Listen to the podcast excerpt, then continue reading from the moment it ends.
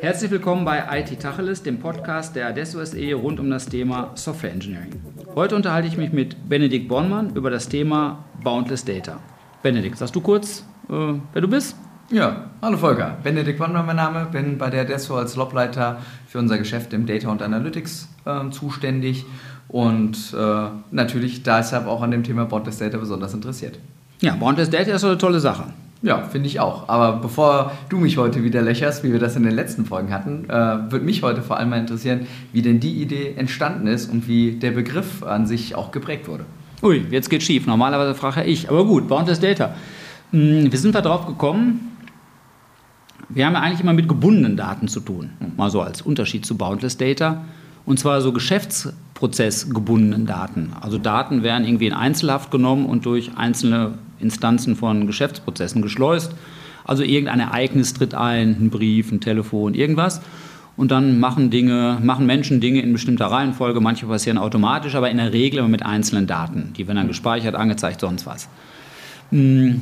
Der Vorteil von dem Ansatz oder dieser Denkweise ist, dass das Auftreten von einem Datum direkt mit der Weiterverarbeitung verknüpft ist. Da hast du dann auch gerne mal einen Process Owner hinter und der kümmert sich drum. Und wenn wir über datengetriebene Systeme nachdenken, haben wir ja festgestellt, es geht gar nicht um das einzelne Datum. Offensichtlich beim Sammeln geht es ja eigentlich ja, ja. um was Einzelnes. Das liegt ja fast schon in der Natur der Sache. Und man sammelt erstmal viel und guckt dann manchmal später, was man damit tut. Und solange man nicht weiß, was man damit tut, sind die Daten irgendwie ungebunden. Also nicht innerhalb von Geschäftsprozessen gefangen, sondern erstmal boundless. Ja. Und was genau ist dann boundless als Begriff und als Bedeutung? Also ungebunden hast du ja gesagt, aber was bedeutet das denn für Unternehmen? Na, man muss sich mal darauf einstellen, dass die Entstehung der Daten von der Verwendung der Daten entkoppelt ist, dass man es auch gar nicht so richtig weiß beim hm. Sammeln, was die späteren Anwendungsfälle sind. Hm, vielleicht so ein bisschen Hoffnung hat, dass man so wird schon doch irgendwie verwenden können, die vielfältig gesammelten Daten. Und dass man auf die Art und Weise diese strikten Zuständigkeiten von Prozessen in ihrer Gesamtheit von Daten und Ablaufreihenfolgen irgendwie aufbricht und hm, das ja auch die Organisation betrifft. Also wenn man jetzt an... Ja, das stimmt. Ja. Und äh, wenn du da so drauf schaust auf so eine Unternehmensorganisation äh, und dann auch mit dem, mit dem Konzept von, von Boundless Data, welches Problem wird da damit adressiert? Na, wir adressieren das Problem, wenn man es dann erstmal ordentlich gesammelt und aufbereitet hat, dass man die Information, die in der Grundgesamtheit der Daten steckt, äh, ermitteln kann, so denn welche drin ist. Weiß man ja nicht so genau. Ja. Vielleicht sind Daten auch komplett zufällig, es steckt keine Information drin. Aber wenn in den gesammelten Daten äh, Informationen drinstecken, dann kann man sie halt mit den Techniken des maschinellen Lernens auch in der Regel rausbekommen. Also wenn man auf der Grundgesamtheit dann Clustering, Klassifikation, Anomalieanalyse äh, anwendet, dann kommt ja hier und da mal was bei raus. Ja, ja, genau. Ja auch nicht immer, muss man ja sagen, auch nicht immer. Nee, genau, ne? das, das, ist ja auch, was wir oft in der Praxis sehen. Ne? Wenn wir dann mit zwei, drei Cases losgehen, dann ist meistens nur einer erfolgreich. Wir haben es in den letzten ja, zwei, drei Jahren doch durchaus geschafft, die Quote erheblich zu verbessern. Ähm, aber es ist wie du sagst, ne? man weiß halt erst am Ende, was rauskommt, wenn man wirklich die Daten an der Hand hatte und sie durch die Systeme geschickt hat. Das ist ja dann noch nicht so einfach, die Leute zum Sammeln zu bewegen, oder? Ja, ja. Da, also da ist es ja so, immer die Frage ist, wann fange ich damit an? Ne? Wenn ich heute nicht anfange, dann kann ich in drei Jahren immer noch nicht über genügend Daten verfügen. Auf der anderen Seite sind die, die früher nur gesammelt haben, aber nichts damit gemacht haben, haben auch viel Geld äh, gelassen, ohne die entsprechenden Business-Mehrwerte zu generieren. Bisschen dein Eindruck, sammeln die Unternehmen, die sich heute mit dem Thema beschäftigen, erstmal ganz unspezifisch oder haben die schon die ein bis fünf naheliegenden Anwendungsfälle im Kopf und schon einmal plausibilisiert, in Business Cases abgebildet? Oder gibt es auch welche, die sich trauen zu sagen, jetzt sammeln wir mal? Also tatsächlich gab es die ganz viel. Ähm, so 2012 bis 2015 haben wir das ganz stark gesehen in der Praxis, dass wirklich Data Lakes aufgebaut wurden, die einfach geflutet wurden mit allem, was da da war. Ähm, unser Approach heute ist aber stärker dahin zu gehen, die Daten Use Case bezogen zu sammeln. Das heißt, wir versuchen das so zu empfehlen, dass man eben in der Struktur erst einmal schaut, welche Daten sind denn wertstiftend. Wir haben da ein Kunstwort für geprägt, den Return on Byte, also tatsächlich ein die Idee vom Return on Investment darauf zu kommen, wie viel Wert steckt denn in den Daten und dann mit den werthaltigen Daten zu sammeln, zu beginnen, um so eben möglichst früh auch wirklich Effizienzen und Business-Mehrwerte aufzeigen zu können. Das heißt, es gibt beides. Ähm, den größeren Erfolg hast du, wenn du vorne anfängst, die Daten, die du benötigst, zu sammeln, aber immer mit einem breiten Scope. Also jetzt nicht anfangen, end-zu-end prozessierte Daten zu nehmen, aufbereitete Daten, sondern schon an die Quelldaten auch breiter zu sammeln. Wenn ich schon ein System anbinde, dann kann ich auch nochmal fünf Tabellen mehr mitnehmen oder nochmal drei Dokumententypen mehr mitnehmen. Ähm, aber nicht einfach nur fluten und am Ende nichts damit machen. Ähm, das ist zu teuer. Das ist aber zu teuer, kann ich mir gut vorstellen. Jetzt haben wir das Zusammenspiel ja zwischen den Bounded und den Unbounded oder Boundless Data. Ich meine, wir werden ja weiter Informationssysteme und Geschäftsprozesse Ja. haben. Da führt ja irgendwie kein Weg drum rum. Und damit haben wir ja auch schon viel Daten irgendwie in der Verarbeitung, halt so in der, eher in dem klassischen Paradigma. Und da kommen jetzt die, die Boundless Data nebendran dabei, die entweder schon im Unternehmen sind oder von Partnern, Lieferanten kommen, explizit dazugekauft werden müssen, kann ja auch gut sein. Wie bringt man den ganzen Datenzoo denn jetzt in die richtigen Gehege und wie abgegrenzt sind die Gehege? Die Datengehege, es wird schon blumig heute, ne? Ja, ja. Boundless Data in Datengehegen, oha. Ja. Ja, also ich, ich glaube, wichtig zu verstehen ist erst einmal, dass ähm, in, dem, in der Idee von Boundless Data es nicht jetzt um, das, um die klassische Differenzierung zwischen strukturierten und unstrukturierten Daten geht, na, sondern es geht eben um die ungebundenen Daten, also auch die externen Daten, ähm, Daten von Lieferanten, also wir sprechen auch von Datenökosystemen. Ne? Also das heißt, ähm, es geht eben viel weniger darum, auch eigene Daten ausschließlich zu kuratieren, bereitzustellen, leichter verfügbar zu machen, sondern eben Spieler in diesen Datenökosystemen zu werden. So, und äh, wenn man jetzt darauf schaut, um auf die Frage dann zurückzukommen, ist es ja auch die Frage, wie arg will ich diese Daten dann überhaupt integrieren? Welchen Mehrwert haben die? Manche Daten brauche ich nur für ganz spezifische Fälle. Ja, wenn ich jetzt zum Beispiel mh, unstrukturierte Dokumente habe, die ich ganz spezifisch mit einer Fragestellung immer wieder analysieren möchte, dann brauche ich vielleicht einfach ganz viele davon, will daraus entsprechend die Informationen ziehen, um dann den jeweiligen Use Case ähm, zu identifizieren. Ein ganz klassisches Beispiel ist, wenn wir über Input-Datenverarbeitung reden. Mhm. Ja, ähm, da wollen wir eine möglichst hohe Dunkelverarbeitungsquote erreichen. Ähm, und da ist es dann eben so, dass wir diese Dokumententypen möglichst breit einsammeln, möglichst viel auch vortrainieren und dann helfen uns natürlich die heute in aller Munde liegenden Large Language Models dabei, das auch einfacher zu machen. Auf was für Widerstände trifft man denn, wenn man das mit so klassischen Anwendungsentwicklungsabteilungen diskutiert? Ja, die könnten kaum größer sein. Ne? Ähm, die Perspektive ist, wir, wir sprechen doch von einem Mind Change. Ne? Ähm, man braucht ein komplett neues Mindset, um dieses Thema anzugehen, weil man natürlich nicht ganz klassisch am Whiteboard die Prozesse skizzieren kann, runterdrillen kann und dann dahin kommt. Das heißt, ähm, man muss wirklich in integrierten, ja, domänenspezifischen, crossfunktionalen Teams denken, die dann auch so ein bisschen nach dem DevOps-Prinzip, ne, you build it, you run it, äh, integriert Analytics und Operations machen und sich auch verantwortlich für ihr Datenprodukt fühlen. Und das ist auch eine, eine andere Denke, als es eben klassisch war, ähm, wenn ich vielleicht irgendwie an die IT äh, einen, einen Change Request äh, geschrieben habe, ich brauche jetzt folgende neue Felder oder einen neuen Bericht oder was auch immer. Da sind die Fachbereiche und die Anwender und innen ja direkt mit im Spiel. Oder die müssen selbst mit ihren Daten hinter. Das ist ja Self-Provisioning, Self-Commissioning und Self-Service für alles, was mit den Daten zu tun hat, knüpft irgendwie schon fast an an so ein Citizen-Programming, wo die Leute am Ende selbst dafür verantwortlich sind, ihre datengetriebenen Use Cases auch ans Laufen zu bringen. Genau, es ist jetzt nicht notwendig, dass jeder Anwender zum Programmierer wird, ne? aber es ist natürlich wichtig, Das dass wollen die wir auch, glaube ich, lieber Verantwortung... nicht. Ne? Da wird uns ja Angst und Bange. Aber so ein Ja, bisschen was können wir Sie müssen ja auch noch was zu tun Ja, haben. ja, das auch noch. Und, und, und man möchte auch nicht heute schon die Legacy-Systeme von heute Nachmittag bauen. Ja, genau. Nee, also ich glaube tatsächlich, das Wichtige ist halt die Verantwortung dafür zu übernehmen. Ne? Also dass äh, die Verantwortung für die Daten, auch für das Datenprodukt, muss in die Hände der Fachbereiche kommen. Ne? Wenn, wenn das nicht gelingt, dann äh, ist die Skalierung nicht möglich. Ne? Und ich sag mal, die Spatzen pfeifen es dann vom Dach und sagen, ist das nicht das Datensilo 2.0? Äh, ich glaube ja nicht, ähm, weil eben die Art und Weise der, der Datenprozessierung und auch die eben Boundless Data, die wir hier integrieren, das sind ja nicht nur Unternehmensdaten, die alle nach einem spezifischen KPI-Algorithmus zu interpretieren sind. Ne? Da wäre ich ganz klar dafür, dass es vernünftige Regeln gibt, das einzuhegen. Aber wenn wir darüber reden, ähm, mit künstlicher Intelligenz auf Daten loszugehen, ähm, dann reden wir wirklich von Use Cases, von Daten, die für einen Use Case relevant sind.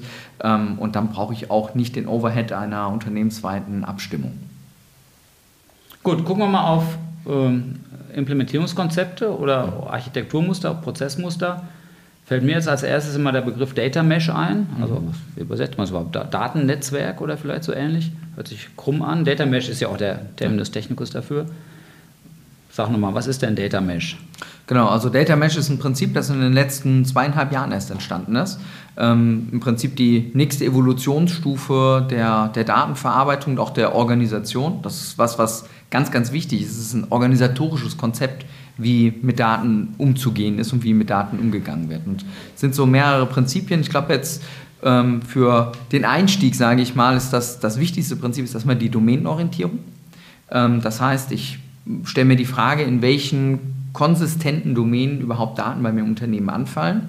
Und entlang dieser Domänen organisiere ich dann eben für sich stehende Datenprodukte, die in dieser Domäne dann auch die Verantwortung sind. Das heißt, ich habe dort auch sprechen dann eben vom Data Product Owner, der dann eben für die einzelnen Datenprodukte in einer Domäne oder dann vielleicht auch übergeordnet der Domain Product Owner äh, sich dann für die ganze Domäne darum kümmert. Und wichtig ist dann eben in so einem Node, in so einem Mesh-Node quasi, ähm, sind dann eben sowohl die Themen Daten, also die Verantwortung für die Daten, auch der Code, die Services, die damit einhergehen und äh, am Ende eben auch die Operations, also die Verantwortung im, im, operativen Nutzen und Betrieb dieser Daten dann enthalten. Das heißt, hin zu einer Data Ops bezogenen Organisationseinheit. Mhm. Da kann man jetzt einmal deklinieren, was das für unterschiedliche Branchen bedeutet. Und bevor wir über Sachen reden, die wir nur mittelgut kennen, könnte man über Softwareentwicklung reden. Ist jetzt, ist jetzt wirklich vielleicht mal eins weiter gesponnen, ja. Aber in so einem verteilten Softwarehaus, wo man sich leicht vorstellen kann, dass man auf den Daten auch tolle Sachen anstellen kann, rausfinden, wo schwache Module sind, wo Change Requests immer wieder ansetzen, hm. wie oft eingecheckt und ausgecheckt wird, all das könnte man ja sagen, speichere ich doch mal alle Daten über den Softwareprozess, gerne noch arrondiert mit externem, also Open Source Informationen und lasse den verschiedenen Stakeholdern, also Qualitätsmanager, Entwickler, Tester, alles was man so hat, äh, die Möglichkeit auf den Daten rumzuhantieren, um halt Anomalien, Sachverhalte rauszufinden, nach denen gar nicht explizit gefragt wurde. Sind wir ungefähr drei Lichtjahre von weg, oder? Also auf jeden Fall schon noch eine ganze Weile. Mm, es gibt dazu auch ähm, Forschung. Ähm, die Ergebnisse dazu sind bunt. Ne? Es gibt von äh, echt nützlich und weiterentwickeln bis hin zu äh, verändert sich extrem. Wir sehen ja auch so Entwicklungen wie Copilot und ähnliches, die dann in der Lage sind, aus äh, bestehenden Software ähm, Artefakten, die wir schon haben, dann auch mhm. weitere zu generieren, Code Completion zu machen, ganz anderen äh, ich sag mal, Ergebnisraten, wie wir das heute haben, also nicht mit Tab das nächste Wort kommt, sondern wirklich die Methode wird fertig geschrieben. Ähm, da passiert viel. Ähm, aber dass wir jetzt da ein, ich weiß nicht, ein sich selbst optimierendes Softwareentwicklungsteam hätten, ich glaube, da haben wir noch einen ganzen Weg. Das ja, glaube ich auch. Dann lass uns vielleicht auf eine Branche gucken, äh, die schon mehr Erfahrung hat oder wo wir auch schon Projekte gemacht haben, wo du schon ein Projekt gemacht mhm. hast. Welche soll man nehmen? Ja, nimm doch die Utilities. Nehmen wir mal Utilities, meine... das ist doch eine schöne Sache. Nehmen wir Utilities. Dann sag doch mal ein Beispiel. Also Data Mesh in Utilities. Also jetzt meinetwegen ohne Kunde, aber hm, von der Art der Organisation und von den besonders spannenden Herausforderungen oder na, idealerweise natürlich auch von dem Nutzen, der sich realisieren ließ.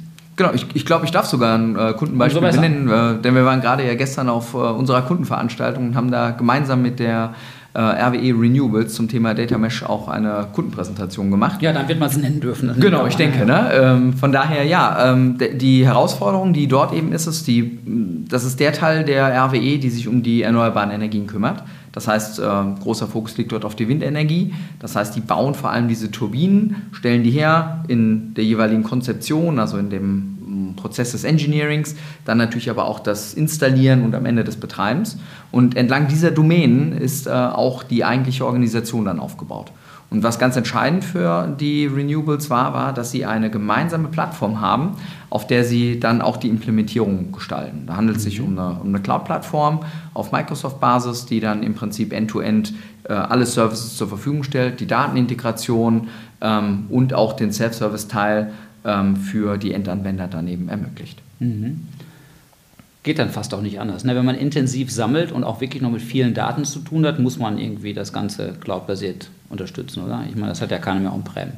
Es gibt tatsächlich ein paar, die das noch versuchen, aber ich glaube, der, der Zug ist abgefahren. Ne? Also die, die Möglichkeit, wir sind mit dem einen oder anderen Kunden sogar dabei, über äh, Gesundheitsdaten in der Cloud zu sprechen, über Das personenbezogene Daten ne? Ja. in der Cloud. Und wenn man den Schritt schon angegangen ist, dann gibt es eigentlich keinen Grund mehr. Ne? Also die Cloud ist schneller, ähm, sie ist nicht immer unbedingt günstiger, das ist ein, Ein guter Punkt, ja. ähm, guter wichtiger Punkt, ja. Mhm. Aspekt, ne? aber die Geschwindigkeit ist eigentlich das, was zählt. Ne? Also wir können vorher, bis Hardware dann bestellt war, bis sie geliefert war, bis sie installiert war, bis das ins Netzwerk integriert war und so weiter, das sind sechs bis acht Monate in einem Projekt schon vorbei gewesen.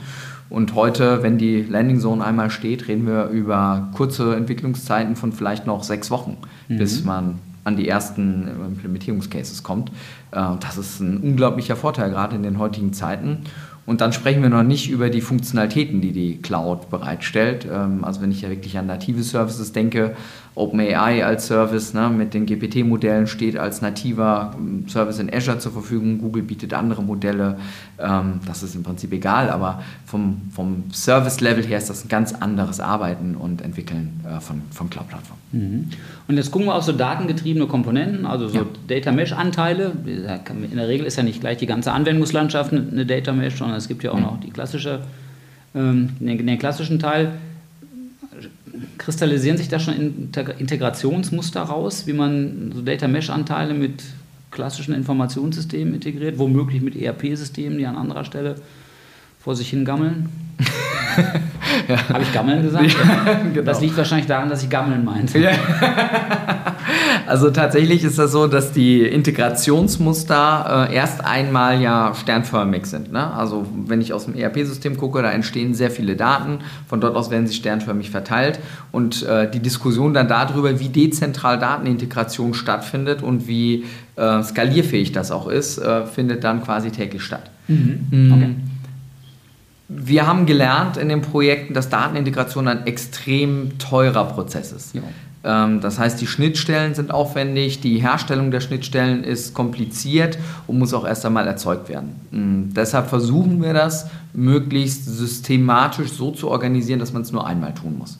Bedeutet aber im Umkehrschluss nicht, ähm, dass das dann immer für alle Systeme gilt. Ne? Das heißt, auch da kommen wir wieder an diesen Use Case-basierten Ansatz, dass ich ja gucke, wenn ich jetzt ein ERP-System, sagen wir mal, ich läuft auf SAP, dann binde ich halt mein SAP-System einmalig an und versuche halt dort die Schnittstellen so herzustellen, dass ich möglichst viel der SAP-Daten auf einen Schlag abnehmen kann.